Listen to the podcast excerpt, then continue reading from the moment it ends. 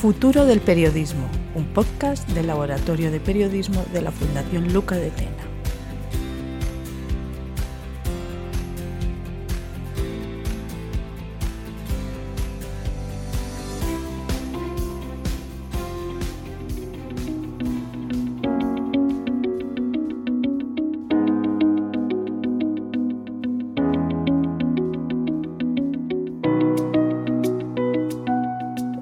Y bienvenidos a un nuevo episodio de Futuro del Periodismo, el podcast del Laboratorio de Periodismo de la Fundación Luca de Tena. Les habla Luis Cucarella, director editorial. Un cordial saludo en nombre de todo el equipo.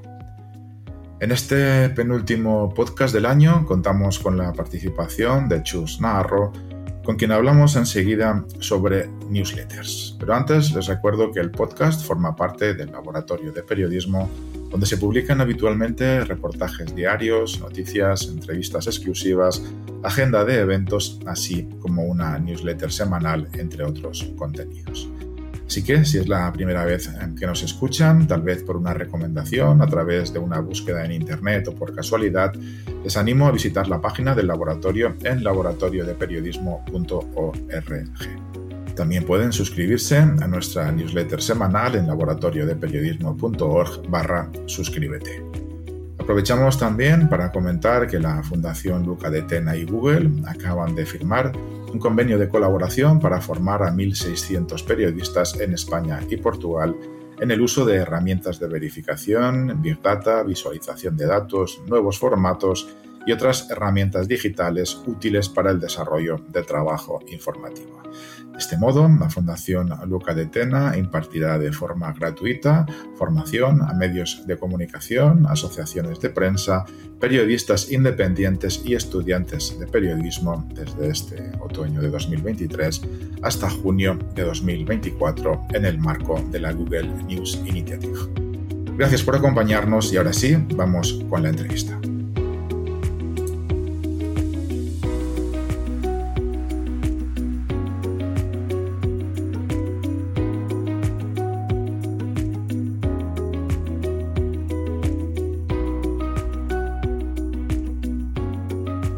La situación que atraviesa la industria de los medios, eh, con muchos menos puestos de trabajo que antes, está llevando a bastantes periodistas a emprender, a crear sus propios canales de comunicación y desarrollar comunidades que incluso se puedan monetizar o que sirvan como impulso de la marca personal. Las newsletters, ese producto tan antiguo como Internet, volvió con fuerza hace unos años, aunque nunca se marchó del todo y es ahora una herramienta fundamental para aglutinar esas comunidades en torno a periodistas. Incluso se han creado exitosos medios basados solo en newsletters. Quien dijo que las newsletters estaban muertas, de eso nada. Es lo que asegura nuestra invitada de hoy. Para hablar de newsletters, hemos invitado al podcast de este mes a una de las mayores especialistas españolas sobre newsletter, como es Chus Navarro. Chus ha trabajado en Marketplace como PubliSuite, donde fue la responsable de marketing y diseño, y desde 2021 se dedica a ayudar a profesionales y empresas a crear newsletters efectivas. Posee una visión integral de la comunicación y el marketing de contenidos y es una defensora del buen contenido y de comunicar valores de marca honestos. Chus, mil gracias por compartir tu experiencia con nosotros. Un placer, Luis. Chus, antes de entrar un poco en el, tema de las newsletters en sí, cuéntame un poquito eh, sobre tu trayectoria, de cómo llegas a elegir esta especialización y a aglutinar, no sé si la mayor, pero sí una de las principales comunidades de newsletteros como la que te sigue habitualmente en tu web, en tus newsletters y también en, tus podcasts sobre newsletters. ¿Cuáles, ¿Cuál o cuáles fueron eh, los detonantes que te hicieron especializarte en este tema de las newsletters y cómo ha sido un poco tu evolución? Pues como has dicho, yo trabajé en, bueno, en el área de marketing y de hecho mi trayectoria tiene muchos tintes marketingianos, ¿no? que muchas veces la parte periodista eh, carece de ellos, ¿no? y luego hablaremos sobre eh, bueno, eh, esa parte de monetización que muchas veces echamos en falta en el sector. entonces, como vengo de ese, de ese mundo marketero, también soy un culo inquieto, ¿no? Perdón por la expresión, pero siempre me gusta estar haciendo proyectos y tal. Y tenía un, proyecto paralelo, un blog de, de ¿no? y de accesorios tecnológicos. Y en 2017, inspirada por David Bonilla, que tiene una newsletter sobre tecnología y opinión tecnológica, eh, yo decidí abrir mi newsletter sobre gadget, ¿vale? Eh, yo estaba muy lejos de que en 2021 me fuera especializada en ese sector. Y, bueno, y, empecé, bueno, pues a adentrarme en ese mundo, también en la empresa trabajaba el email marketing, pero como que me gustaba esa parte de conectar, o sea, esa newsletter personal poniendo en el centro al remitente, ¿no? A la persona eh, que está enviando la newsletter. No tanto, em, has dicho en la introducción que, las newsletters son tan viejas como Internet, y es verdad. Lo que pasa es que se le ha ido dando, según evolucionaba Internet, ese tinte más de promocional, ¿no? De esas newsletters transaccionales eh, de las empresas que buscan, pues, el retorno, ¿no? La venta, etcétera, y a todos se nos vendrán en mente muchas eso ha ido cambiando, pero hace unos años si tú preguntas una newsletter dice, bueno, eso es de publicidad, eso es spam, ¿no? Como, como se dice. Y afortunadamente estamos yendo a, un mundo en el que las newsletters es un activo digital de, periodistas y de muchos emprendedores. Entonces, eso un poco la, evolución y, justo en 2021, esa transición que hice de lo que me hizo de, decidirme por las newsletters fue porque, bueno, dejé el, dejé el trabajo y de nuevo, como no me puedo ver quieta, em, se, me, se, me, vino a la mente la idea de, de, pensar cuál es el estado actual de las newsletters independientes hoy en día, ¿no? Porque sí que hay muchos estudios de pues, newsletters más de tiendas online, etcétera. Y, y ya que estaba yo ahí con esa newsletter independiente que tenía y con colegas que tenían newsletters, em, dije, bueno, voy a hacer una encuesta a ver qué sale, em, preguntando a gente que tiene newsletter pues sobre frecuencias de envío, tasas de apertura, etcétera, ¿no? Todos estos datos que a los newsletteros nos preocupan. Y de ahí salió el, el primer estudio de newsletters independientes y claro, al ver que había tantísimo interés, eh, dije, bueno, creo que he encontrado, ¿no? Yo a la profesión, más que la profesión me haya encontrado a mí. Y eso es un poco el resumen. Hay, algo que, todos hemos visto, incluso a veces hasta en primera persona, ¿no? y en este caso te hablo por mí, ¿no? hay, una ingente cantidad de newsletters que apenas, duran unas semanas. Los autores empiezan con mucha ilusión, pero abandonan muy pronto por la frustración que, de haber tenido quizás expectativas demasiado altas, por no haber calculado el esfuerzo que requiere, en fin, muchas, muchos elementos. ¿Qué debe tener en cuenta una persona antes de ponerse a escribir o elaborar una newsletter para, para evitar esas frustraciones posteriores? ¿Con qué se va a enfrentar? Pues efectivamente, em, con, eh, se va a enfrentar con una tarea que parece fácil, ¿no? Es decir, bueno, si es enviar un email, pero no, o sea, casi que eh, empezar la newsletter es lo fácil, lo difícil es mantenerla y encontrar la motivación para escribir, aunque tengas pocos suscriptores, porque todos atravesamos por ese desierto de, que hay pocos suscriptores, ¿no? Eh, y luego esa labor, como te comentaba al principio, de marketear la newsletter. Al final, eh, bueno, está la vía de crecer orgánicamente y hay muchos periodistas que gracias a su reputación, pues ponen un tweet o un post en, X o lo que sea y, ya empiezan con muchísimos suscriptores, pero la realidad es que un periodista que se enfrente a, oye, quiero probar esto, quiero sacar a la luz de este proyecto, pues al principio en una travesía por el desierto que hay que contar con ella porque lo bueno es que los periodistas tienen ya el hábito de escribir. Quiero decir que en otros sectores, a lo mejor, eh, como el emprendimiento, eh, que la newsletter se utiliza como canal más que como un producto en sí mismo, em, tienes que coger el hábito de escribir, etcétera. Pero los periodistas como que ya, bueno, parten con, ese, con esa ventaja, lo cual está genial. Solo hay que tener esa parte pues, de crecimiento, de estrategias de, cómo poder monetizarla, de cómo mantener el ritmo, de qué funciona mejor, qué funciona peor y sobre todo, y muy importante, de mantener la propia voz, ¿no? Que muchas veces nos dejamos llevar por tendencias y, por algoritmos y precisamente las newsletters escapan de algoritmos, ¿no? Somos nosotros los que vamos a la bandeja de entrada de, los suscriptores y no como Instagram que nos tienen que perseguir un poco, ¿no? Entonces es un poco eso, paciencia y, muchas ganas de trabajar. Se ha hablado quizá de uno de los elementos importantes, eh, el de tener una voz propia, ¿no? Pero en un mercado en el, que, en el que aparecen constantemente nuevas newsletters y en el que captar la atención de la gente es, algo muy complicado, porque tenemos una cantidad de estímulos que nos rodean enorme, nos rodean enorme. Me gustaría que compartieras un poquito tu perspectiva sobre esos factores críticos que diferencian a las más exitosas, factores eh, que al final redundan en el éxito, enfocándonos en lo que realmente capta y, mantiene la, atención del público. Es decir, qué debe tener en estos momentos una newsletter para captar la atención de la gente y ser exitoso. Se ha apuntado la voz, pero seguro que hay muchos más elementos que, que influyen. Sí, em, bueno, la voz, el formato también, ¿no? Porque, bueno, el formato se puede decir que es un email, pero dentro de ser un email, puedes tener pues eh, que haya una reflexión en, formato audio, ¿no? Eh, Substack, ya que es la plataforma por referencia, deja incrustar audios dentro de la newsletter o que dentro em, sea una newsletter analítica, por lo tanto vamos a, acompañarla de gráficos, de referencias a otras, a otros, em, bueno, a otras fuentes de, información. Puede ser la típica newsletter de curación. Em, entonces, en función un poco de la propuesta de valor que demos con nuestra newsletter. Es decir, bueno, es que mi newsletter va a ser para eh, profundizar sobre un tema de forma, bueno, súper analítica, exhaustiva, etc. Em, eso te va a diferenciar a lo mejor de otro periodista que esté enfocado en ese, en ese tema, pero lo trate de forma superficial o, al revés, ¿no? Que, haya un periodista que esté súper enfocalizado en un tema que tú vas a tratar, lo, llene, lo lleve súper profundo y tú creas que en el mercado falta esa parte de, oye, resumir y ahorrarle tiempo al suscriptor. Entonces tu propuesta de valor es ahorrar tiempo para estar al día de, bueno, de tecnología, por ejemplo. Entonces yo creo que hay que fijarse en, eso, ¿no? En qué formato vas a tener con la newsletter em, para adecuar un poco em, al, mercado actual y que se diferencie del resto. Mm.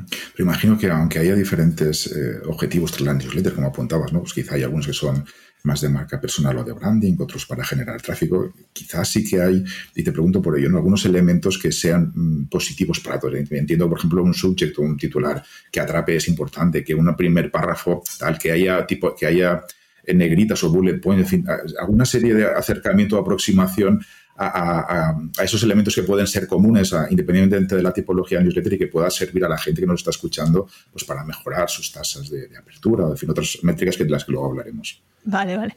Eh, sí, eh, justo, eh, claro, en la newsletter lo que tienen es que al final no dejan de ser emails, por lo tanto en los emails tenemos la, mm, el, el, lenguaje de los emails son el remitente, que somos las personas que lo mandamos, el titular o el mm, asunto que es el título con el que aparece tu, tu newsletter en, la bandeja de entrada, e incluso un preheader ¿no? que, o un subencabezado que, por ejemplo, en Gmail es lo que se ve acompañado al titular. ¿no? Entonces, esos elementos son muy importantes porque son determinantes también para que nos abran. ¿no?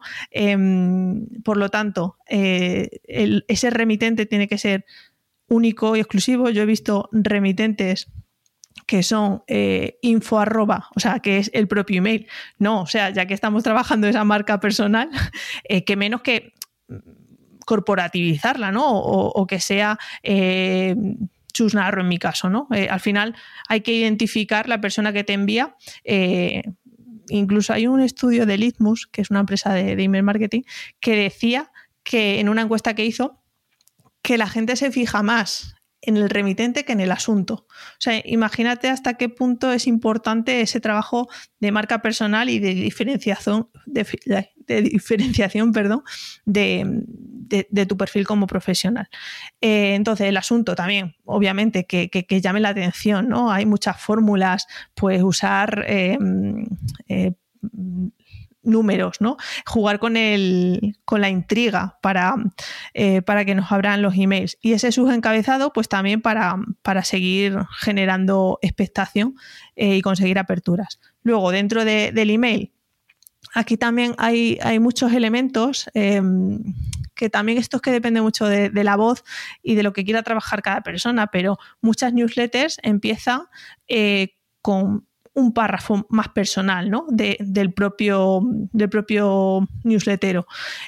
Y eso, quieras que no, empatiza mucho y hace que empatice eh, la persona que te lee contigo. Y eso al final es fidelidad. Por lo tanto, son mini puntos ¿no? que, conseguimos para que las personas estén eh, bueno, día tras día leyéndonos. Eh, lo que habías apuntado, muy bien apuntado, el hecho de facilitar a las personas la lectura ni que decir tiene, pues negritas, eh, enumerados, em, que la lectura, eso también lo veo mucho en, newsletters más reflexivas, ¿no? De ensayos, que son como súper párrafos que recuerdan a, medios antiguos y ahora, no sé, hay cierto público, esto voy, voy, a entrecomillar muchas cosas porque obviamente hay que hacer un análisis ¿no? de, de, cada tipo de newsletter, pero ahora las personas casi que escanean, ¿no? Por lo tanto, eh, tienes que tú también ser capaz de hacer esa labor de, mm, eh, como apuntaba Asios, creo que era, ¿no? Ese Smart Brevity para poner las cosas sencillas y que la persona con solo abrir el email, bueno, pues sepa más o menos de lo que habla, ¿no? Em, pero insisto, hay otras newsletters que no se prestan a eso y, lo que necesitas son 10 minutos para enchufártelo en venas. Y, luego también algo interesante y que eso en las newsletters periodísticas creo que se ve poco, em, pero fíjate, eh, ahora te digo un ejemplo que, sí lo, hace bien, es el hecho de mm, gamificarla o, yo que sé, o convertirla en algo interactivo con el suscriptor. Pues yo que sé, hacer el típico mm, eh, crucigrama o adivinanza ¿no? Entonces, eh, cuando, de hecho, cuando entrevisté para mi podcast a, Juan Lu Sánchez de la newsletter al día, él sí que hacía, ¿no? Los viernes el típico trivial eh, con temas de la semana. Bueno, pues eso es una forma al final de em, jugar ¿no? con, tus suscriptores y por lo tanto, insisto, eh, volcar esa parte más divertida o más desenfadada de, y darle un, toque más personal a la newsletter. Es verdad que, la newsletter puede funcionar o puede conseguir sus objetivos eh, actuando de manera autónoma, pero entiendo que, cuando cumple mejor una función es cuando forma parte de una estrategia de comunicación digital. ¿no? ¿Cómo ves tú la integración de, con Has antes hablado, por ejemplo, de Substack, que permite integrar audio, pero ¿cómo ves tú la integración de, las newsletters con otros canales, como las redes sociales, como los podcasts? ¿Hay sinergias específicas que puedan explotarse?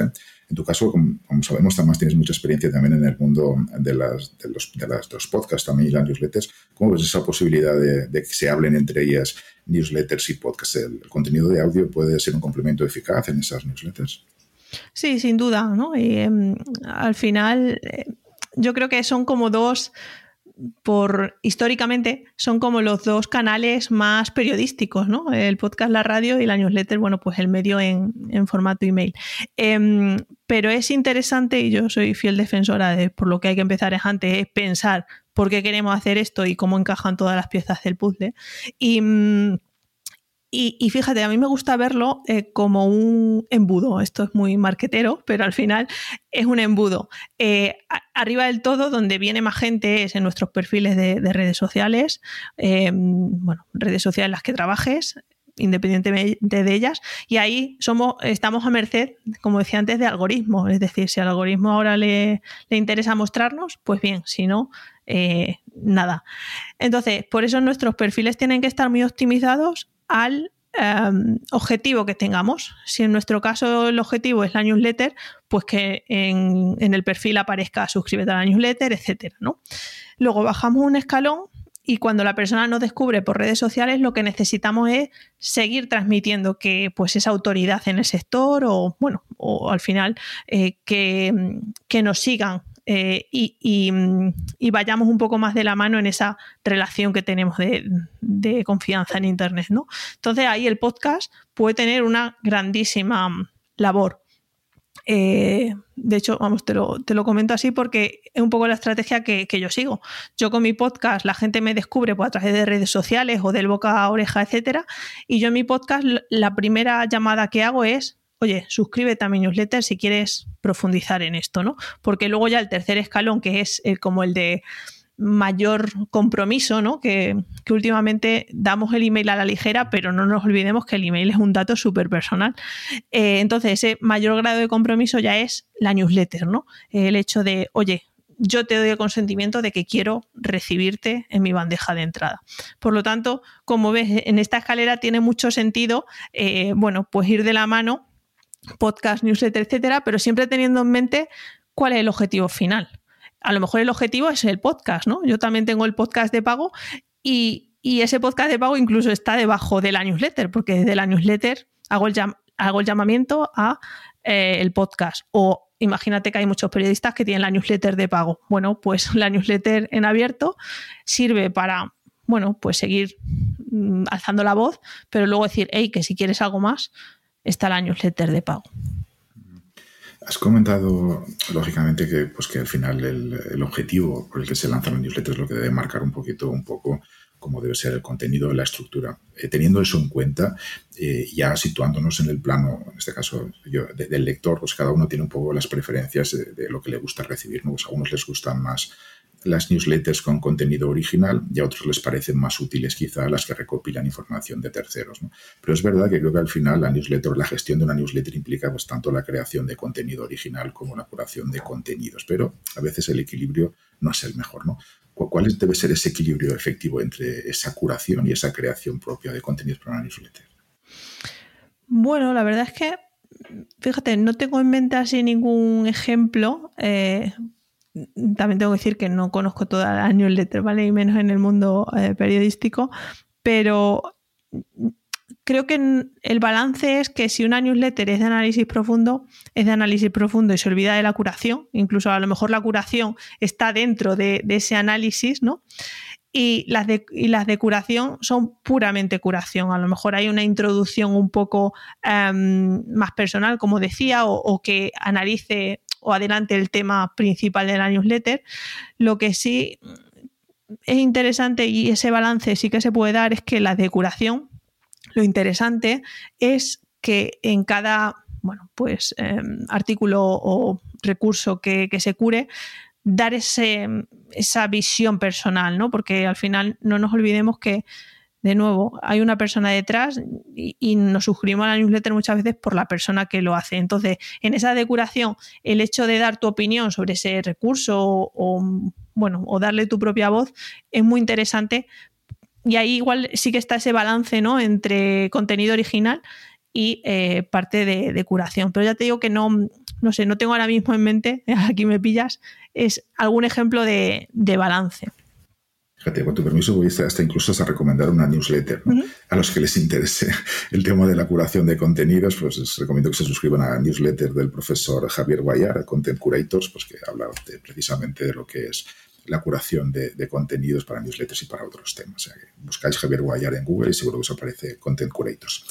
Eh, Chus, en, tu experiencia has comentado antes eh, el tema de la gamificación, de, que es uno de los elementos pues, que puede incentivar al engagement, ¿no? Pero ¿cómo, en tu caso, cómo fomentas la participación activa, el, feedback de tus suscriptores? ¿no? Porque parece que la newsletter es algo que, inicialmente no fomenta excesivamente esa participación, sino a cada uno le llega, pero no es un foro, no, es un elemento en el que se puedan poner en común algunas opiniones. ¿no? ¿Cómo superas esa, limitación?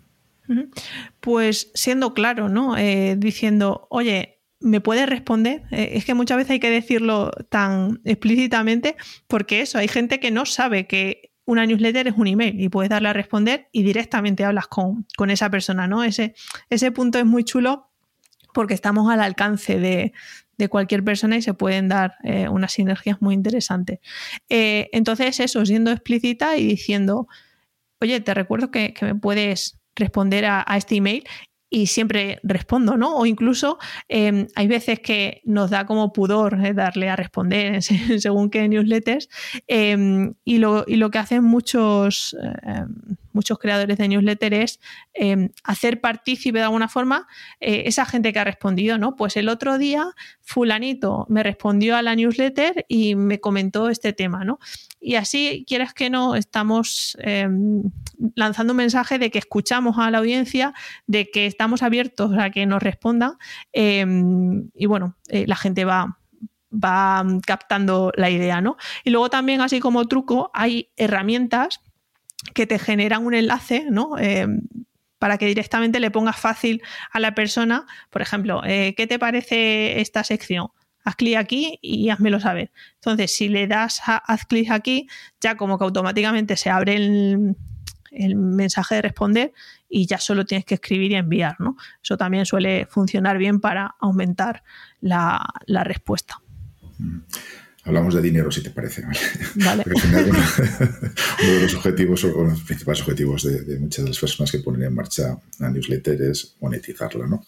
Y quiero que, me hables desde dos puntos de vista. Uno es eh, los modelos de monetización, pues que me hables de cuáles son los que mejor funcionan, pues si son patrocinios, si es publicidad, publicidad directa, si son modelos de suscripción y cuáles has encontrado que son esos modelos más efectivos para monetizar newsletters, si puedes compartir algunas de las experiencias o ejemplos concretos. Esa es la primera parte de la pregunta. Pero te quiero también preguntar por algo que, he observado muchas veces. Es decir, ahí por, circulan por Internet muchos cálculos, muchos artículos de gente que dice, yo he conseguido en tres meses ganar 40 mil dólares y no sé cuántos, porque tengo tal. Y aquí en España ven y hace una regla de tres y dicen, vale, si este tiene tal y tal, pues yo en tres meses me compro ya la casa, eh, el, apartamento y el coche, ¿no? Y al final la realidad es muy distinta, ¿no? Entonces quiero que me hables de la monetización, de todas las vías que en tu experiencia son realmente relevantes y cuál es la realidad del público español o latino que no es el, el creo.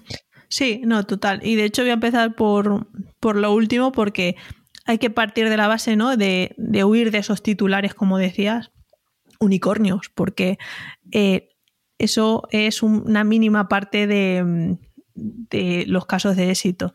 Eh, también hay que tener en cuenta, como decía, el público anglosajón no es lo mismo que el español. A nosotros soltar dinero nos cuesta horrores, y menos por contenido, eh, y menos por y hay que ser franco, apoyar a alguien porque ha decidido crear contenido en Internet, porque estamos mucho en esa, en esa lucha y cuesta a día de hoy. Y te estoy hablando de 10 euros. 15 euros al mes, que no supone absolutamente nada. ¿no? Eh, eso en Estados Unidos ya hace muchos años que, bajaron esa barrera, por lo tanto, aparte que el mercado es mucho mayor, eh, bueno, pues eh, digamos que, están más acostumbrados a, pagar por, por ese tipo de cosas. En cuanto a monetización, pues efectivamente hay muchas formas y, no son em, independientes entre sí, ¿vale? Se pueden compaginar varias y lo suyo es que, bueno, se vaya probando cuál es la con la que más cómodo te sientes, eh, cuál te funciona mejor y también eh, hasta dónde puedes llegar, ¿no? Porque siempre hay un tope de, de generar ingresos. Por una parte están los famosos patrocinios. Eh, que eso no deja de ser, bueno, pues que alguien pone un anuncio porque le interesa llegar a tu audiencia. Claro, en el sector, esto en newsletters muy de nicho, muy especializada, es muy fácil, en el sentido de eh, no necesitas grandes audiencias para monetizar eso. Pero como vayas a un público generalista, tienes que ir a marcas generalistas em, y, estamos en un punto en el que las marcas eh, Mm, no son todavía conscientes de lo que te puede reportar anunciarte en una newsletter, ¿no? Eh, de hecho, Charo Marcos de la Close Letter, cuando la, entrevisté, ella esperó a 20.000 suscriptores para empezar a monetizar la newsletter. Imagínate, 20.000 suscriptores. Yo, por dar una cifra, tengo 2.000 y me ganó muy bien la vida eh, gracias a la newsletter, ¿no? ¿Pero por qué? Porque es más nicho, etc. Eh, eso, por un lado los patrocinios. Luego hay una subvariante de los patrocinios que son los clasificados, que en Estados Unidos también se, ve mucho, que no dejan de ser mini patrocinios, que no tienen tanto, tanto protagonismo, eh, también dentro de la newsletter, no dándole tanta, tanta relevancia. Eh, luego pasamos al tema de servicios. Eh, bueno, pues lo clásico, ¿no? De, oye, pues si yo estoy hablando de este tema, igual es que te puedo dar consultoría o dar charlas o dar formaciones. Por lo tanto, bueno, pues la newsletter es un escaparate para captar pues ese tipo de, trabajos. Eh, y por otra parte, eh, muy interesante también está la vía de monetizar la newsletter directamente haciéndola de pago. Que esto con Substack lo ponen relativamente, o sea, muy fácil. De hecho, ellos potencian hacerlo de, pago porque ahí es donde ellos ganan, ganan dinero. Ellos se llevan un porcentaje de, bueno, de tus ingresos. Y en Estados Unidos hay muchísimos casos. Eh, muchos de los referentes en newsletters pasaron ¿no? a, monetizar por esta vía. Substack también hizo una inversión para llevárselos a su, a su plataforma, etcétera. Y, y, es realmente interesante, pero también te digo, es realmente duro porque cuando convertimos algo en producto tenemos que em, venderlo, ¿no?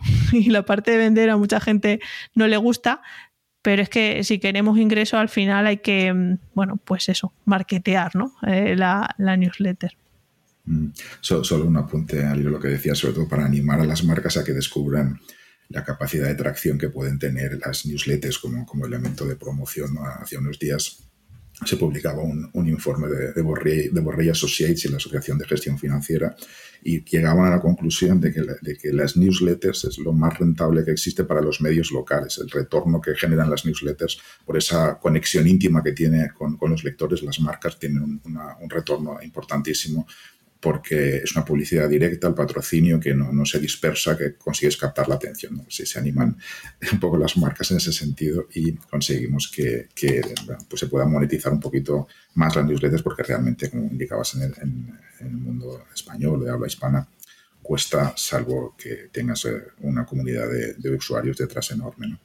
Eh, como, como marketera que, que decías antes, entiendo que también eh, juegas, eh, juegas o utilizas mucho eh, técnicas de storytelling, ¿no? todo lo que es las historias, la narrativa, para intentar hacer más atractivos esos, esas newsletters. ¿Cómo utilizas todos esos elementos narrativos para, para captar la atención o sobre todo para conectar emocionalmente con tus lectores? Vale, disclaimer, no soy el ejemplo de, storyteller más grande del universo, porque al final, no sé, yo, yo en mi newsletter juego con eh, mucha parte formativa, ¿no? Y mucha de píldoras súper prácticas, etcétera. Entonces, ¿cómo juego con la narrativa? Lo que juego o lo que yo me permito dar pie a ello, pues al final siendo, jugando mucho con mi identidad verbal, que eso también es importante eh, trabajarlo en una newsletter, pues todo ese universo que nos construimos, eh, yo qué sé, a mí se me han ido eh, saliendo partes, vocabulario de ese universo, pues newsletter, incluso mi newsletter se llama chusletter, ¿no? al final son una serie de elementos que construyen nuestro mundo y que cada uno debería construírselo. Eh, hay newsletters que juegan espectacularmente con, el storytelling, ¿no? Em, lo cual se agradece mucho porque se dice que en Internet se puede hacer de, o sea, eh, lo único que no se puede hacer es aburrir a la persona, ¿no? Entonces las historias siempre ayudan a hacerlo. ¿Cómo lo hago yo? Bueno, pues porque me, nace así y soy así, haciendo mucho, mm, siendo muy transparente, ¿no? Y, me abro mucho a, los suscriptores. Eh, pues yo qué sé, yo cuento mi vida, pero no en el sentido de te cuento lo que me ha pasado la semana, sino eh, si hace poco di a luz, bueno, pues eh, justo esas semanas previas jugué mucho con la temática de oye, las newsletters no están aquí para aparecer de vez en cuando em, y, luego olvidarte, sino que bueno, yo voy a dar a luz y he hecho el esfuerzo de dejarme todo programado porque siento este compromiso contigo, etcétera, ¿no? Al final yo, mi narrativa, por así decirlo, es eh, ser transparente y ser cercana a las, a las personas. Pero otras personas, eh, y de hecho esto en el mundo del copy y de las ventas, su narrativa es casi insultar al, suscriptor, ¿no? Bueno, te podrá gustar más o menos, hay gente, que hay, gente que dice que funciona o que no, pero en cualquier caso es su narrativa, es su storytelling y cada uno yo creo que tiene que buscar su propio hilo argumental para, diferenciarse, ¿no? Porque si todos somos, todos se hace, o sea, toda la gente hace newsletters iguales de yo hablo de este tema y punto, bueno, pues igual llega un punto en el que la gente se cansa, hay que sorprenderlas de vez en cuando con algo. ¿Te parece? Entramos en el tema de, métricas, porque si al final no medimos, no sabemos el éxito que tenemos. Y sí que me gustaría que, identificaras en, tu experiencia cuáles consideras que son esas métricas esenciales para, evaluar el éxito de una newsletter. Pero mm, mm, además de ello, si puedes, eh, sería interesante saber cómo recomiendas que se utilicen esas métricas de manera efectiva. Ya no solo para medir, sino también para mejorar pues, continuamente el contenido, el alcance, la interacción con la audiencia y que nuestras newsletters pues, que sigan siendo relevantes. Em, vale, el tema métricas eh, siempre hay mucha controversia, ¿no? Porque históricamente se ha dicho que eh, la tasa de apertura, es decir, el porcentaje de toda la gente que, nos abre el email, eh, es lo que te hace saber si vas por el buen camino o no. Y yo diría que sí, pero cada vez se están poniendo más impedimentos. Por ejemplo, con la última actualización de, Apple, eh, si, la gente, si tus suscriptores te leen desde la aplicación de mail de Apple, eh, siempre aparece como abierto. Por lo tanto, eso no, da algo consistente para saber si estamos yendo por el buen camino o no. Por lo tanto, ahí entran en juego los clics, ¿no? Un poco analizar em, de todo tu contenido, especialmente si haces curación, pues qué noticia o qué temáticas tienen más clics para saber qué gusta más o menos. Y luego también yo a mí me gusta analizar dos cosas que son totalmente manuales, es decir, que las herramientas de email marketing no, no te dan datos, ¿no? Pero sí que son muy, bueno, te, dicen muy bien por dónde, por dónde vas. Que una es las respuestas que tiene, es decir, lo que hemos hablado antes, de, esa interacción que hay con tu audiencia. Eh, y la otra es el hecho de de vez en cuando hacer encuestas a tu público. ¿Por qué? Porque si tú haces una vez al año, tampoco hay que hacer encuestas todos los meses porque si no, terminan hartos de nosotros. Pero si tú echas un pulso a, la audiencia y, le haces unas preguntas, de hecho el otro día en Inbox Collective de Dan Osinski eh, hablaba un poco de, eso, de, cómo usar las encuestas para uno, conocer más el perfil de gente que, tienes dentro y el tipo de contenidos que, le gusta más o por dónde puedes explorar nuevas temáticas y tal. Insisto, no son métricas que te diga eh, el Substack de turno o MailChimp o, lo que uses, pero sí que son mucho más efectivas porque realmente estás viendo de verdad el interés que hay de, las personas. Mm. Pues el, mundo de los medios de comunicación está siempre en revolución, pero ahora todavía más por el tema de la inteligencia artificial generativa. Toda la llegada de ChatGPT pues, está puesto patas arriba también todo lo que puede aportar de innovación al mundo de los medios. Imagino que también tendrá su contraparte en lo que son las, las newsletters. ¿no? Desde tu perspectiva, ¿qué puede aportar eh, la inteligencia artificial o qué está aportando ya a las newsletters? ¿Crees que transformará el diseño y la funcionalidad? ¿Hasta dónde puede impactar o qué va, cómo va a transformar el mundo de las newsletters? Pues fíjate, aquí soy un poco todavía no, no me atrevo a adelantar nada porque es que veo tan personal el hecho de, escribir una newsletter que a mí me cuesta mucho ahora, de hecho me crea hasta rechazo eh, recibir una newsletter escrita por alguien y que lo haya hecho una máquina. Em, partiendo de esa base eh, de cómo lo veo yo, eh, lo, que, lo que hay que entender es que es un apoyo, ¿no? Es, un asistente al final esta inteligencia artificial. Por lo tanto, nos ahorra mucho trabajo, somos mucho más efectivos haciendo eh, ciertos análisis. Por ejemplo, eh, imagínate que tienes un histórico de asuntos de tus newsletters y quieres ver, eh, bueno, pues cuáles tienen mejores, bueno, más intereses entre tu público. Pues lo que puede hacer es preguntarle a ChatGPT, ¿no? Con todos los datos que tiene, etcétera, pues a lo mejor que te vaya diciendo, pues mira, yo creo que tu público va más por este interés, porque estos tipos de email tienen más apertura, etcétera. Es decir, apoyarnos en la parte pseudoestratégica y analítica para ir, bueno, pues mejorando eh, todo. Eso no quiere decir que nos apoyemos también, pues, para hacer ciertos em, ciertas creatividades, ¿no? Ahora se ven mucho eh, imágenes que acompañan a eh, las newsletters con inteligencia artificial, pero ya te digo, el hecho de que una máquina entera escriba la newsletter en base a quiero hacer un, em, un, artículo analizando las últimas elecciones y que te lo dé ChatGPT y lo pegues directamente a tu, a tu audiencia, que eso me parece un insulto, porque, eh, y, soy a lo mejor aquí muy, muy heavy, ¿eh? Eh, seguro que hay gente que, tiene otra perspectiva, pero es que en el punto en el que estamos, la diferenciación es que yo me suscribo para leer a Juice o para leer a Chus. Y si ese trabajo lo hace una máquina, pues no se me cuesta. Otra cosa es que la máquina me ayude a tener un boceto y yo me apalanque en eso para ganar tiempo, etcétera. Pero lo, veo un poco así. Ya te digo que no soy yo muy visionaria ahora mismo. Quiero ver un poco por, dónde van los tiros. Dónde evoluciona. Yo estamos acabando, nos quedan un par de preguntas a modo de resumen y conclusión. Y la primera que quería hacerte en ese resumen final es que para aquellos interesados que, que, que vayan a empezar su propia newsletter, pero que se sienten abrumados, les des consejos de, por dónde empezar. ¿Qué consejos prácticos y, fundamentales les ofrecerías? Pues yo el consejo que siempre doy es que hagan la newsletter que a ellos les gustaría recibir, porque es el mayor motivador de seguir con el proyecto em, y hacer ese ejercicio de cuando escribes una newsletter y te haces ese envío de prueba para comprobar que todo se ve bien, si tú te la leerías, aunque ya, ya la he escrito, o dices, bueno, sí, no, porque eso es un, es un indicador de que algo no, está, no está, bien.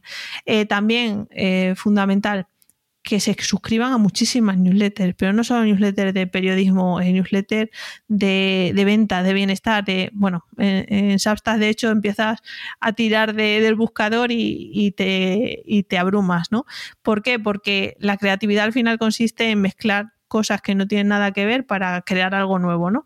Pues bueno, beber ciertos aspectos de una newsletter de cocina y aplicarlo a una de periodismo te puede dar ese elemento también diferenciador eh, y ser realmente eh, creativo. Y, empezar también.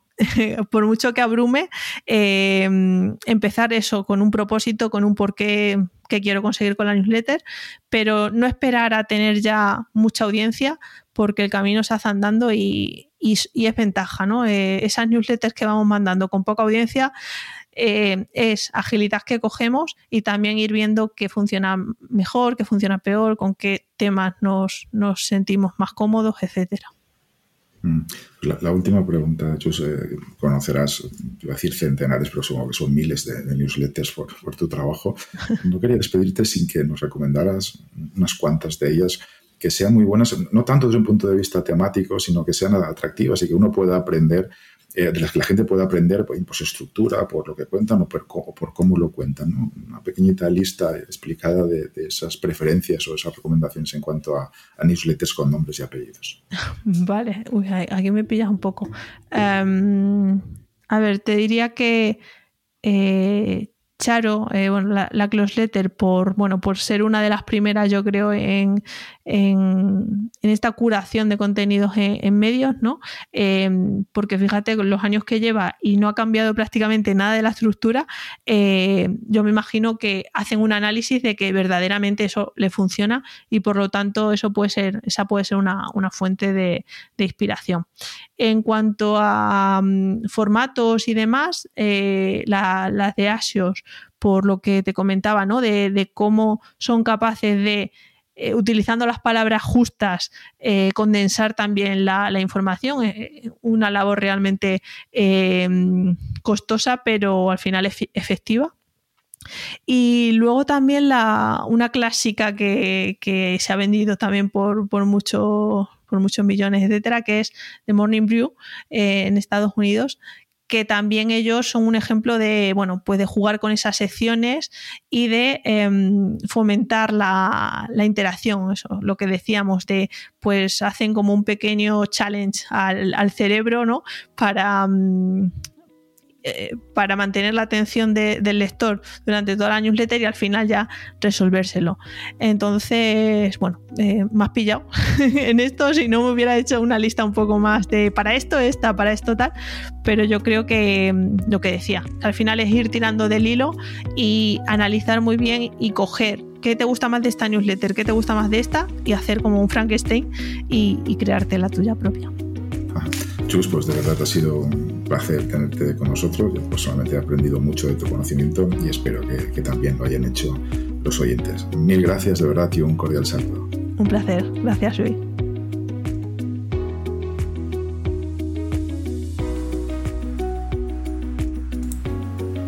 Hasta aquí el podcast del mes del Laboratorio de Periodismo les emplazo a que nos sigan también en redes sociales para estar al tanto de las novedades. Un cordial saludo por escucharnos, por estar ahí y nos volvemos a encontrar en unas semanas. Gracias, hasta pronto.